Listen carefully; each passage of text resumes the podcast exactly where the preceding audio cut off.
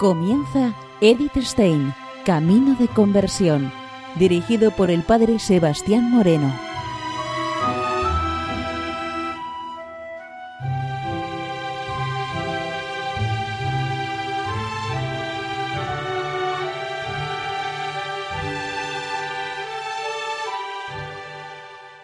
Muy buenos días, nos de Dios.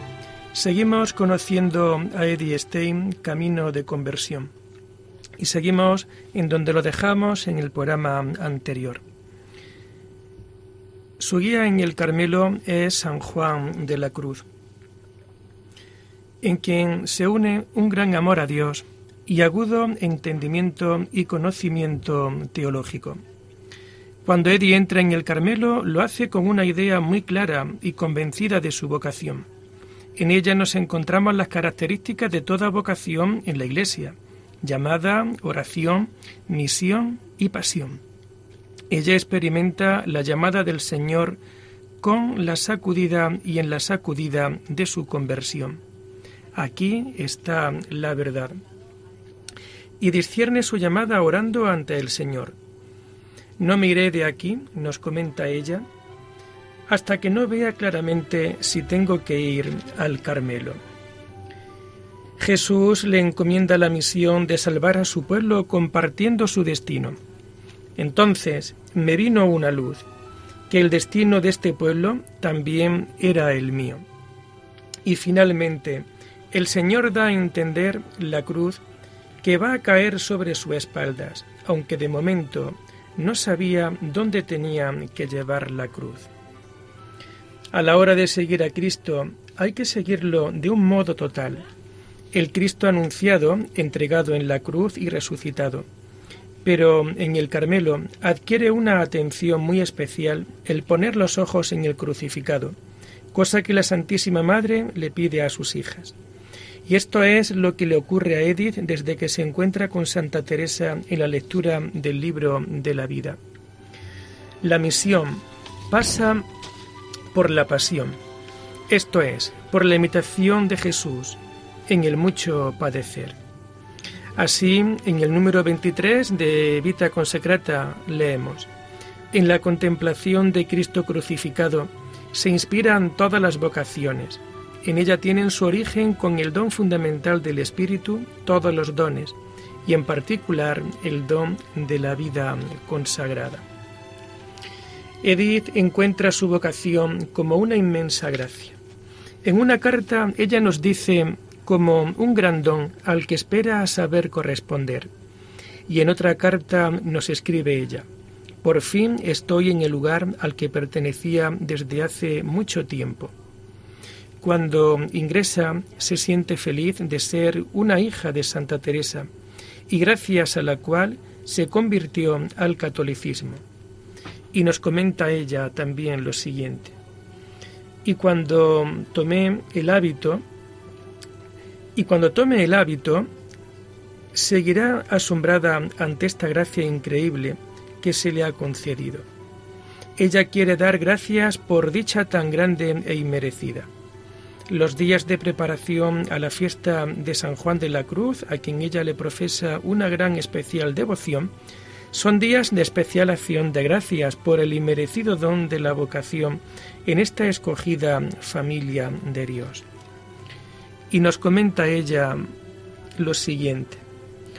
El sentido más profundo es que hemos sido llamadas personalmente para vivir el significado de determinados misterios.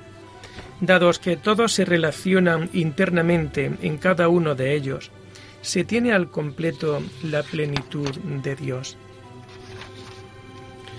Cuando ingresa en el Carmelo, ya ha recorrido un largo camino de sencillez y de abnegación evangélica. Así se forma desde pequeña y lo mantuvo durante toda su vida. Vive bajo su trabajo y hace de su trabajo la fuente principal de una vida austera. Ella no quiere ser una carga para sus demás, el trabajo es la primera expresión de pobreza y de austeridad. Los inicios son siempre muy importantes. Los inicios son siempre muy importantes. Por eso lo es el postulantado que Eddie está realizando. los seis primeros meses de su estancia en el convento. La postulante es una aspirante a ser admitida en la comunidad y para ello tiene que demostrar a sí misma y a la comunidad que es apta para la vida del Carmelo. Se trata de un tiempo no inferior a los seis meses y su finalidad es el facilitar a las que ingresan un espacio para aclimatarse al convento y vayan conociendo a las hermanas con las que han de convivir, los horarios, el oficio coral, las costumbres de la casa. Se adapta al estilo de vida que allí encontró. No le supuso un trauma a renunciar a su vida interior. A continuación viene la toma de hábito, donde se da inicio al noviciado que duraba un año. Y si el aspirante pasa esta prueba, al terminar el noviciado, hacía la profesión de votos simples durante un tiempo de tres años, al término de los cuales se hacía la profesión solemne por la que se hace miembro de todo derecho en la comunidad eh, carmelitana. El inicio del noviciado se da con la ceremonia de la toma de hábito. Se designó la fecha del día 15 de abril de 1934, Domingo del Buen Pastor. Es justo un año después de que Edith recibiera la confirmación de su vocación. La alegría de Edith aumenta y no cede a la resistencia de su madre. Edith ha ingresado en el Carmelo por puro amor a Dios y se siente llamada a padecer por su indefenso pueblo. Entre el numeroso pueblo no hay nadie de su familia. Fue una solemne ceremonia como nunca la había habido en el Carmelo de Colonia. Entre los asistentes nos encontramos con el padre Gus, el provincial de los carmelitas descalzos de Alemania, Theodor Rauch, el abad de Beuron, Rafael Walfen, quien preside la ceremonia. Con motivo de esta toma de hábito, el provincial se hace presente en el convento para iniciar después la visita pastoral. Fue algo inesperado el que acudiera tanta gente de tanta consideración. La estima y el valor que Eddie tenía en el mundo se puso de manifiesto con toda su fuerza. Edith salió del claustro a las primeras horas de la mañana, saliendo siendo recibida por el padre provincial que le daría el hábito y por el abad de Beuro. Todos se estrechan en torno a ella. Hay una misa cantada y ella se encuentra vestida de blanco nucial como símbolo de pureza y de amor a Dios. El padre Walcel tuvo la presidencia y el sermón. Después de la misa solemne y de la alocución del padre Walcel, Edith se aproximó al padre provincial de los carmelitas y poniéndose de rodillas pidió con firme voz la gracia de ser admitida en la orden del Carmen. ¿Qué es lo que deseas? La misericordia de Dios, la pobreza de la orden y la compañía de las hermanas. ¿Tienes propósito de pertenecer a la orden hasta la muerte? Así lo espero y quiero, apoyada en la misericordia de Dios y en la oración de las hermanas. Que el Señor, que te ha traído hasta nosotros, te despoje del hombre viejo con todos sus resabios.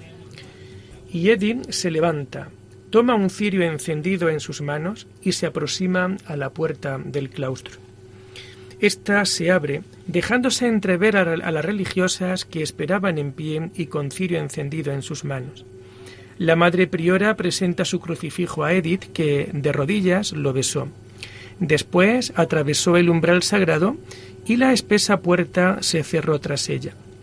A continuación, las monjas, de dos en dos, completamente cubiertas, hicieron su entrada en el coro.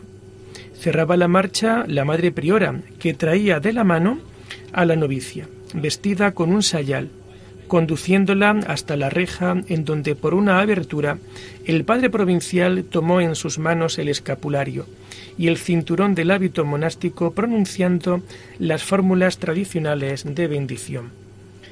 Acoge el dulce yugo de Jesús y su fardo ligero. Cuando eras joven podías ceñirte por ti misma e ir donde quisieras, pero cuando seas de edad avanzada, otro te ceñirá. Después, revestida de un manto blanco, cubierta bajo el velo de la clausura y coronada de rosas, la novicia se tendió sobre el suelo, frente al altar, con los brazos en cruz, mientras el padre provincial entonaba el Beni Creator que fue coreado por las religiosas y por la asamblea. Finalmente, a los acordes del Salmo 133, la novicia recibió de cada una de sus hermanas el beso de la paz y de la alegría fraternal. Y mientras los asistentes retardaban la marcha quedándose ante la reja, como si quisieran penetrar un poco en el misterio de Estacio, la hermana Teresa Benedicta, habiendo hecho al Señor el don de su libertad, retornó plácidamente a sus obligaciones cotidianas. En el Carmelo existe la costumbre de añadir al nombre una especie de apellido, que a veces tiene tanta importancia como el nombre de pila. Este apellido nos indica que tenemos que vivir determinados misterios, es decir, el misterio del apellido que tomamos. Ella recibe el nombre de Teresa Benedicta de la Cruz, nombre que refleja un gran simbolismo y una gran riqueza interior. El nombre de Teresa lo ha adoptado en el bautismo como agradecimiento a quien le llevó al encuentro definitivo con Cristo. Benedicta es por el reconocimiento a San Benito y a sus hijos. El contacto con ellos y con la espiritualidad benedictina le llevó a sumergirse vitalmente en la vida litúrgica. Y de la cruz, porque es el misterio bajo el cual acoge y desarrolla su vocación una cruz que la imitó en su búsqueda a plantearse el camino de la fe, una cruz que tuvo que cargar en el momento de su conversión al enfrentarse con su madre. Ella lo ha encontrado todo en Dios y está dispuesta a ir hasta el final en pos de Jesucristo, convencida de que la salvación sólo puede llegar gracias a la fuerza redentora del amor gracias al amor de Cristo. Y nos dice ya lo siguiente. El sentido más profundo del hombre que se recibe en la vida religiosa indica que hemos sido llamados personalmente para vivir el significado de determinados misterios en la vida de Cristo.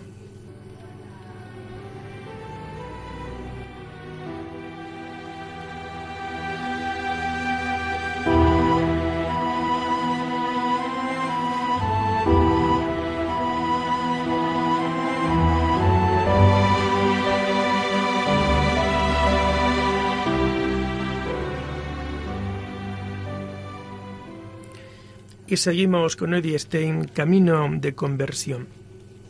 En la carta con fecha de 1 de marzo de 1934 nos dice, hay que seguir a Cristo por el camino que Él mismo ha escogido para sí.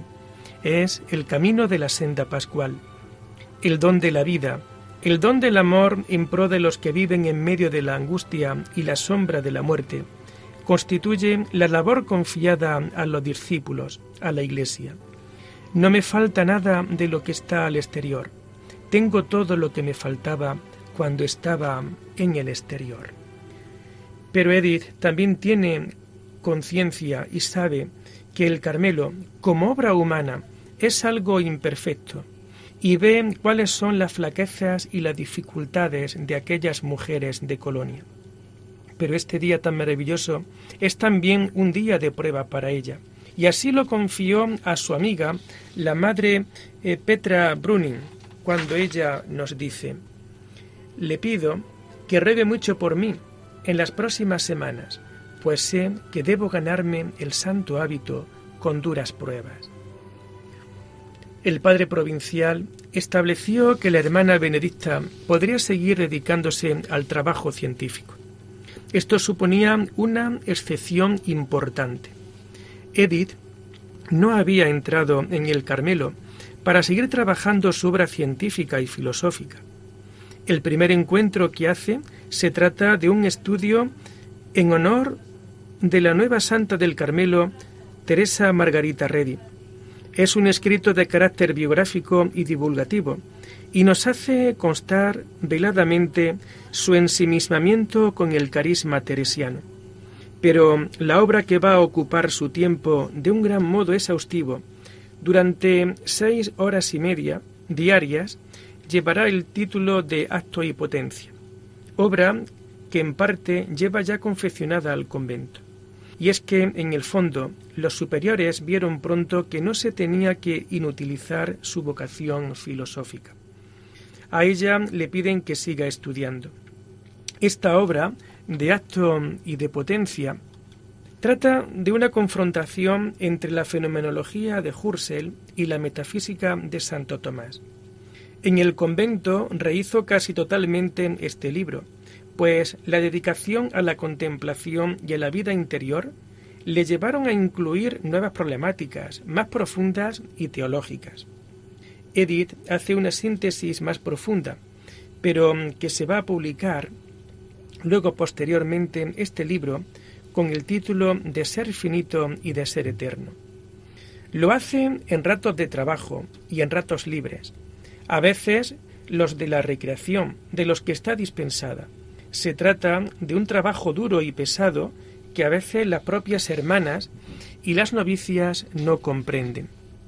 Ella lo hace por pura obediencia, pero con abnegación y con generosidad. Nos dice un relato de la posición. Se dispuso enseguida a ejecutar la orden del padre provincial de retornar a sus trabajos filosóficos. Esto le obligó a sacrificar la recreación. No fue fácil para ella. Como un niño, esperaba con alegría a que llegase el domingo, día en que podía entregarse plenamente a la oración y a la vida del convento. Aquí juega ella con la razón y con la fe, con la filosofía y con la teología. Edith parte del análisis del propio ser y de conceptos filosóficos que describen el ser y nos conducen al sentido profundo de ser como imagen y parábola del ser eterno, tal y como se puede ver en las cosas creadas, especialmente en el hombre, ser espiritual.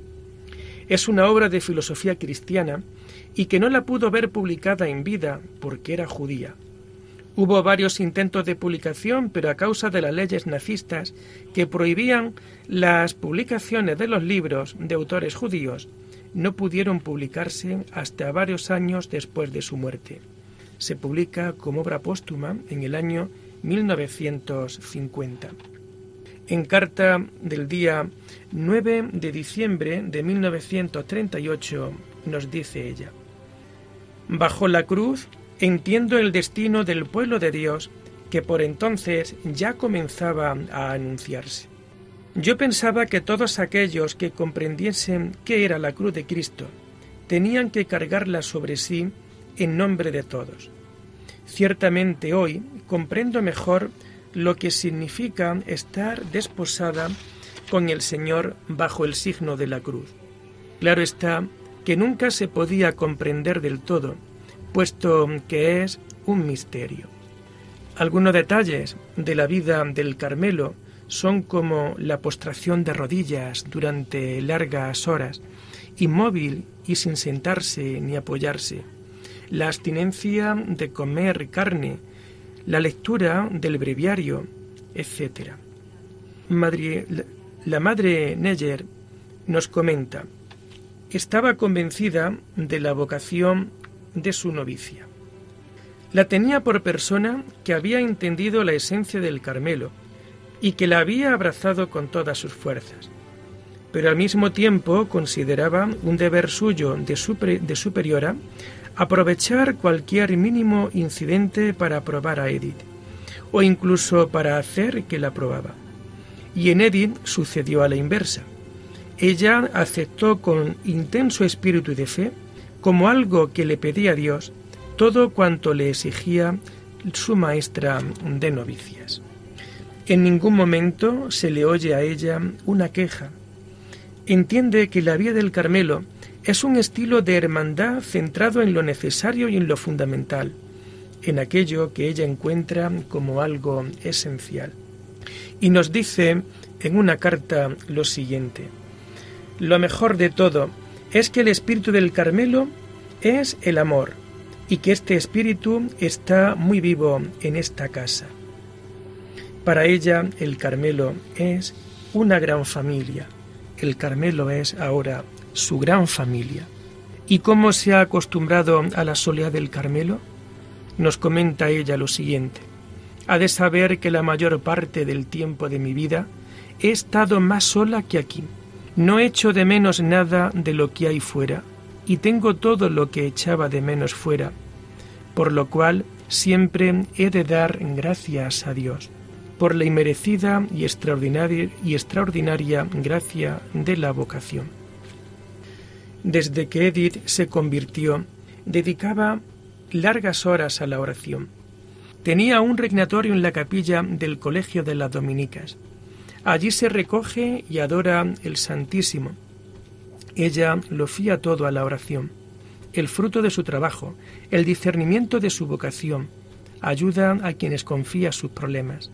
Ella, estando en Espira, ofrece sus oraciones al profesor Kaufmann y al profesor Hursel para que el Señor abra su corazón a las realidades eternas, y por su hermana Rosa, por la difícil situación que pasa en la familia.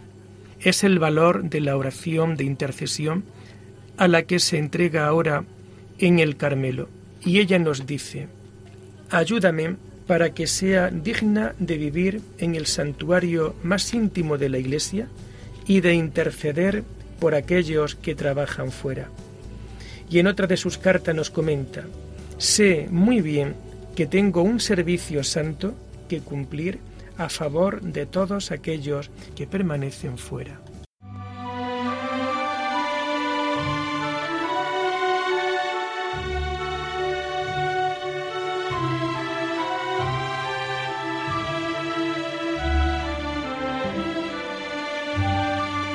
Han escuchado Edith Stein, Camino de Conversión, con el Padre Sebastián Moreno.